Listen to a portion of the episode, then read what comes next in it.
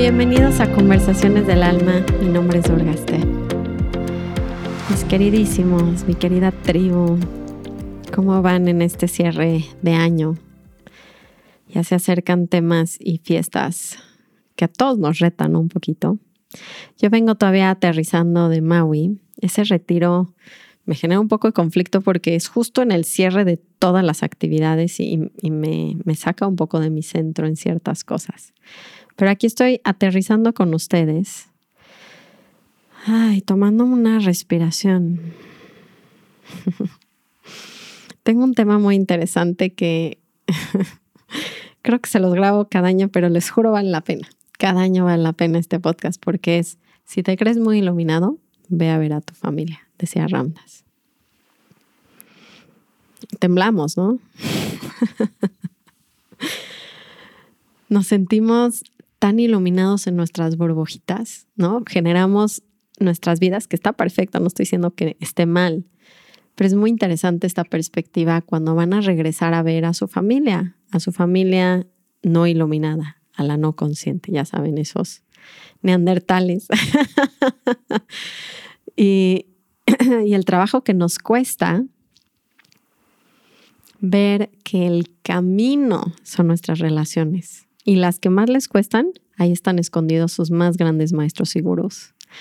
Por eso la frase de Ramdas es, pues si te crees muy iluminado, ve a ver a tu familia. O sea, si quieres una prueba de tu práctica espiritual, ve a sentarte con tu mamá, tu papá, tu hermano, tu tío, tus hijos, tus...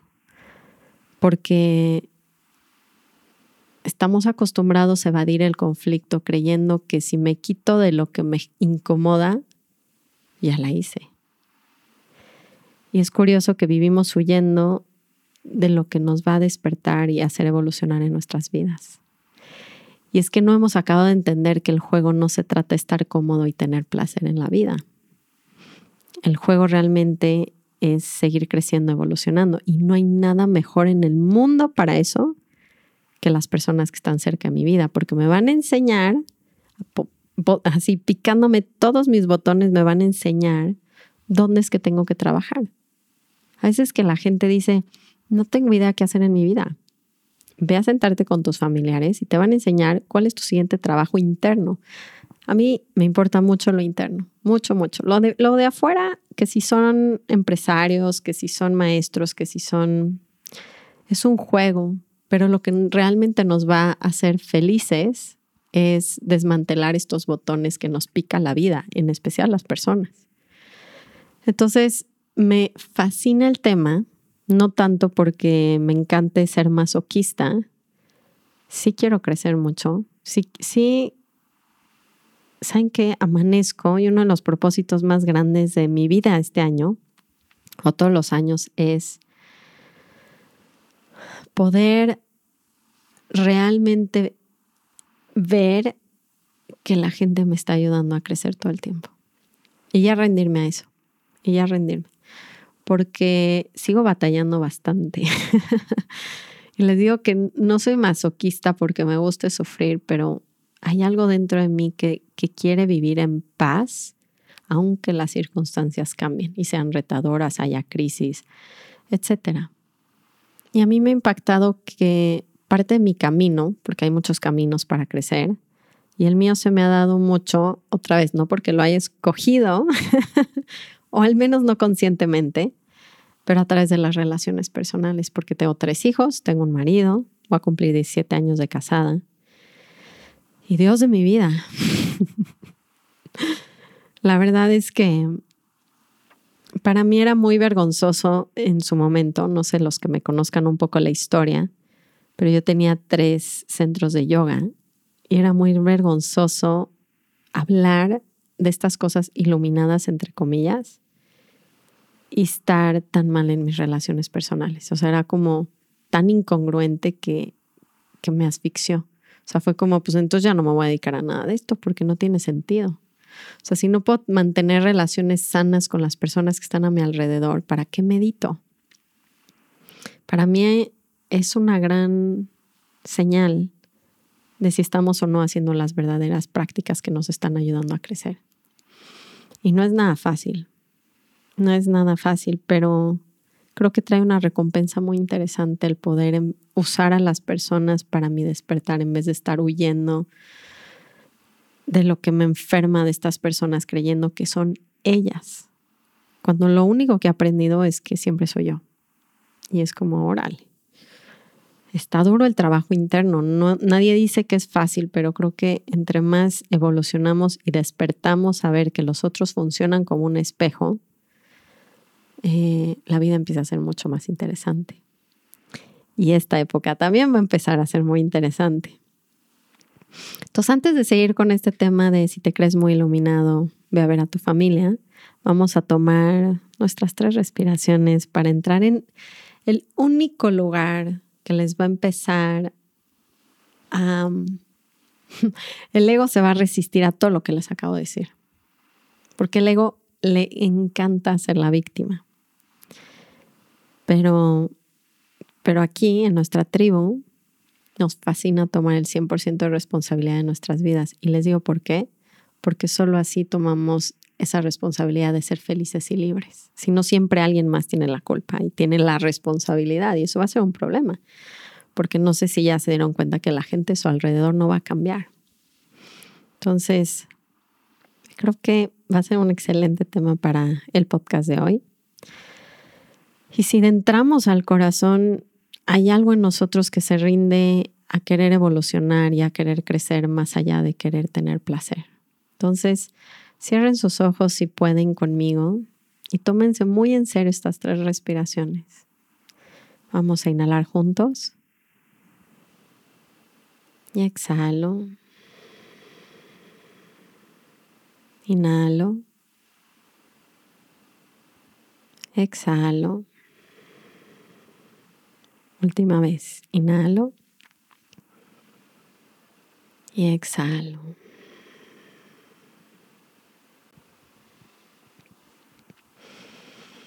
Tengo una comunidad en línea que se llama La Sanga, que quiere decir la tribu del despertar. Y, y el miedo de mi comunidad, uno de los miedos más grandes es regresar a las fiestas ahora. Nos pone a temblar esas cenas de Navidad, esas cenas de Año Nuevo. Para algunos de nosotros que nos regresa a ver a gente que generalmente no estamos muy en contacto. Y es gente que sabe perfectamente bien cómo picar los botones. a mí me, empieza, ya teniendo buenas herramientas, vamos a ser muy claros. Cuando no tengo las herramientas, es como meterme en un closet y encerrarme y no ver nada.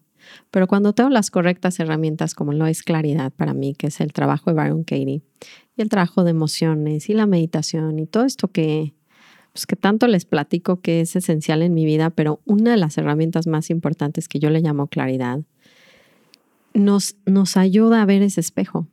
Ese es el curso que, que tengo en, que viene muy pronto ahorita en febrero.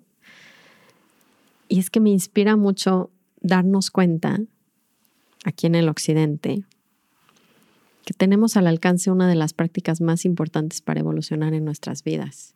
Y es justamente las relaciones que tengo en mi vida. Ahora, teniendo la correcta herramienta, lo que empiezo a darme cuenta es que estoy todo el tiempo proyectando algo que no puedo ver dentro de mí y me lo enseña la otra persona y me enferma verlo, pero porque lo tengo yo. Y este es uno de los tips que les quiero decir para este, para este cierre de año y estas comidas familiares que van a empezar a tener. La primera es que estén emocionados por ir a estas reuniones, entre más les genere un poquito de ansiedad. No es por ser masoquistas, de hecho es todo lo contrario. Pero entonces, en vez de estar huyendo, quiero acercarme de lo que me genera ese conflicto porque sé que me voy a encontrar un tesoro. Por eso uno de mis maestros o mentores que se llamaba Ramgiri, cuando le decía que empezaba a tener dificultades en mi vida o pasaban situaciones que decía, uy, uy, uy, ahora sí el universo me está lloviendo sobre mojado, me decía, how wonderful, me decía, qué maravilloso. Y es un poco lo mismo este, qué maravilloso, qué bien esta comida que me está generando tanta ansiedad, porque me, voy a encontrar un tesoro y me lo va a enseñar estas personas. O sea, en vez de ir a agarrar un gurú en India, buscar a alguien mágico, lo tengo al lado de mí. Lo tengo enfrente de mí en la comida de Navidad. Ahora, algunos de ustedes escucharon el podcast de Flechas y Corazones, se los recomiendo mucho para esa comida familiar. Pero creo que más importante aún, y esto es algo que he estado haciendo los últimos años, quiero ir muy abierto a escuchar si lo que me dicen me va a doler o no me va a doler, me va a enojar, me va a irritar. Y les voy a decir por qué es tan importante esto. En algún punto, cuando yo estaba trabajando esta metodología de claridad con Ramgiri, y empecé a ver que mucho de lo que me molestaba de Adrián era mi propia sombra. Pero llega el punto donde yo le decía a mi maestro, ¿no? Le decía, oye Ramgiri, pero ¿cómo diferencio? O sea, entonces todo lo que observo es una proyección, o sea, todo lo que veo de Adrián es una proyección. Como que no sería tan justo, ¿no? Igual y si hay algo, igual y algo de Neandertal en él. o es todo Neandertal mío reflejado hacia él. y, y lo que me dijo fue como, no, Durga, no todo es proyección. Te voy a decir la diferencia de cómo ver si es una proyección o es una observación. Y esto es algo muy peculiar, porque si es una proyección, quiere decir que es mi trabajo. Y si es una observación, pues nada más es una observación. Quiere decir que no lo tengo que trabajar yo, no está dentro de mí. Ahora no se hagan pato porque van a creer que todo es una observación. No, chicos, no. no es una observación. Gran 90% de lo que pasa en nuestras interacciones, puedo decirles, con el poco trabajo, con el poco trabajo que tenemos, es proyección, porque nos falta mucho trabajo. Entonces, la diferencia de proyección a observación, ¿qué creen que va a ser? Es mi reacción emocional a lo que veo en la otra persona. Ejemplo, si Adrián, yo veo que no se despertó en la noche a cambiarle el pañal a Emmet y me enferma su egoísmo, pero me revienta, me quiero divorciar de él, mi estómago está en fuego, es una proyección hay mucho egoísmo en mí que no puedo ver y me lo está enseñando él. Así como lo escuchan, ¿eh? tomen nota. Así de fuerte está. Lo que yo veo en el otro que me molesta, me irrita, me duele, me lastima, es una proyección mía. Y entre más fuerte sea mi emoción, más fuerte es mi sombra, porque menos lo alcanzo a ver y el universo me está tratando de ayudar mucho. Me está diciendo, mira, mira, mira, mira. Y entre más fuerte esté, más te enseño para que de verdad te des cuenta. Entonces, en estas entradas a las comidas familiares, puede ser que ni siquiera es en la comida, puede ser que sea el cierre de, tener más contacto con sus parejas porque vienen vacaciones o con sus hijos. El punto es, estoy emocionado del retiro espiritual al que me voy a meter. Y no tiene que ver con ir a la India o estar en silencio o cantar mantras. Tiene que ver con estar atento a mis emociones en relación a lo que empieza a pasar con las otras personas. Y para eso tienen que tener más quietud, por eso sirve mucho la meditación, porque si no, ni siquiera se dan cuenta que les está lastimando cuando están viendo algo enfrente de la gente. Entonces, lo primero, how wonderful que me toque este periodo. Segundo, quiero estar muy al pendiente porque me tienen un regalo y como ser persona consciente, estoy buscando tomar las mayores oportunidades para tener esos tesoros que me van a hacer crecer porque son sombras mías que de otra manera no alcanzo a ver. Entonces, esas son dos cosas bien importantes y creo que la tercera es darme cuenta en mis juicios hacia las otras personas también y nada más notar cuáles son estas cosas que están pasando en mi cabeza hacia esas personas y si puedo entonces trabajarlas dentro de mí después o no. Mi tía es una, o mi hermana, ¿no? Es un inconsciente. Y darme cuenta si en ese momento yo soy, estoy siendo inconsciente, qué tan tolerante soy, porque nosotros los yogis nos creemos muy espirituales y empezamos a juzgar a la gente mundana Y es justo ahí la trampa más grande que nos espera. Que no alcanzamos a ver cómo también nos estamos proyectando y esa es parte de nuestra sombra. Entonces, en este cierre de año y en esta ir a ver a la familia, pues sí emocionense de ir a ver el mapa que les espera para, para ver cómo voy a seguir evolucionando el siguiente año. Esta historia les va a gustar mucho. Decía Ramdas que se fue, estaba en India.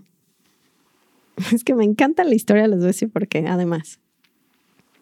De verdad creemos que en India nos vamos a iluminar más. Eso es algo que yo pienso, no sé ustedes, pero yo pienso que si estuviera en India meditando todo el día, en silencio todo el día, con la dieta correcta, con los mantras correctos, con los rituales correctos, pues yo ya acabaría en esta vida. Y con la historia de Ramdas me doy cuenta que es al revés. O sea, es un ida y regreso. Y esto les va a ayudar mucho, creo, para plantear un poquito qué puedo hacer el siguiente año y entender qué jugoso es tener estos espacios de convivencia tan intensa con las familias, o si están casados, o si tienen hijos.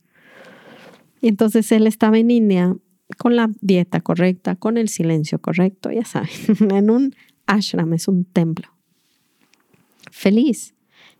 él lo describía así, tan iluminado que era como la luz del Buda combinada con el corazón de Jesucristo, que para un judío no estaría nada mal. Así lo decía él, literal. Entonces decía que venía de esa manera radiando con el corazón y regresaba a Estados Unidos. Y pasaba a su papá por él, que era un abogado muy famoso, con, muy exitoso. Y le daba vergüenza ver a Ramdas en el aeropuerto con un traje tradicional de India, que parecía un vestido blanco, con sus malas, que eran como estos este, collares hindús.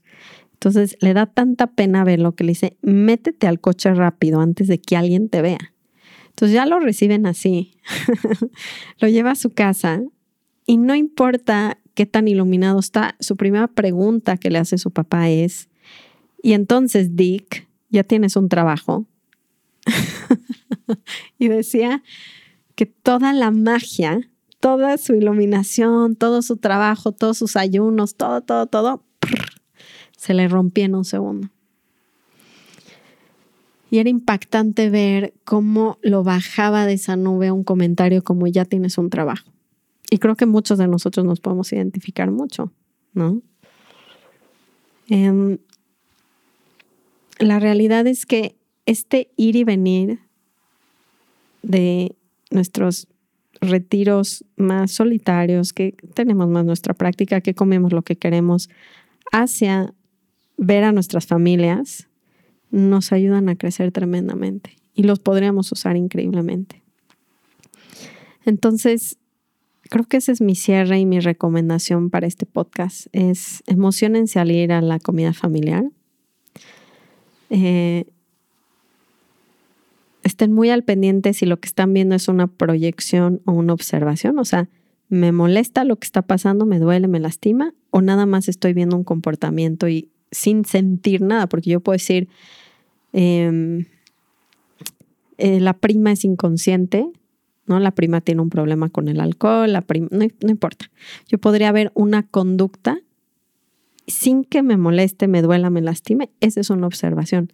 ¿Saben algo? Requiere mucha conciencia tener ese ejercicio porque el ego va a querer ser toda una observación. Tienen que tener cuidado para ver realmente si estoy sintiendo algo o no. Y creo que ya lo último, en un pequeñísimo resumen, pero pueden ir en el capítulo especial de flechas y corazones. Manden mucho amor. O sea, ¿qué pasaría si todos mis comentarios ese día siguen la regla budista, ¿no? Donde si no puedo mejorar el silencio, mejor no digo nada. O sea, si no puedo decir algo amable, bonito, no lo comento. Como que es muy interesante ponernos desde esa perspectiva y eso es de cierta manera mandar corazones, pero ¿cómo puedo mandarle flores a esta gente que está enfrente de mí?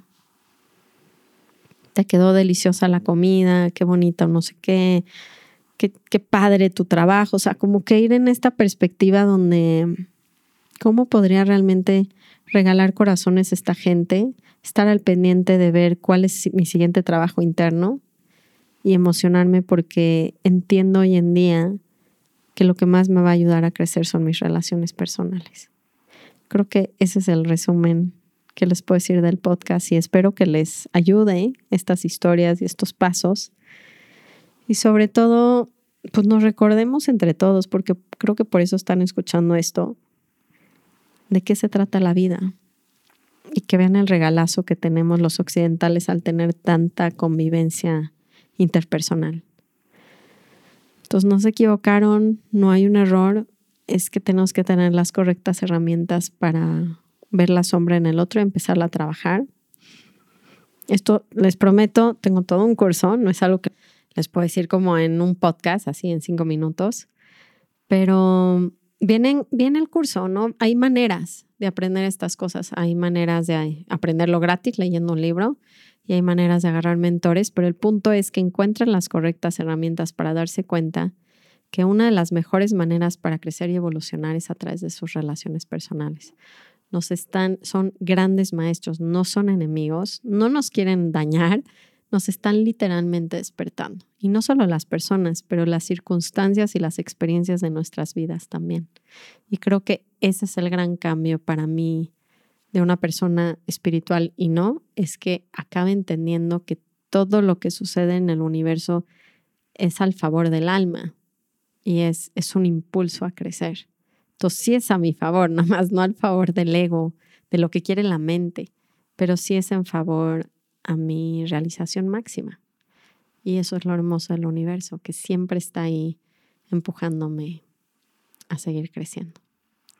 Entonces los voy a dejar con estas ideas. Platíquenme un poquito cómo lo sienten. Les tengo una súper sorpresa que es el podcast diario. Va a empezar en enero, así que prepárense para eso ya. Y mm, escríbanme de qué tema quieren hablar la siguiente vez. Los abrazo y los quiero mucho. Namaste.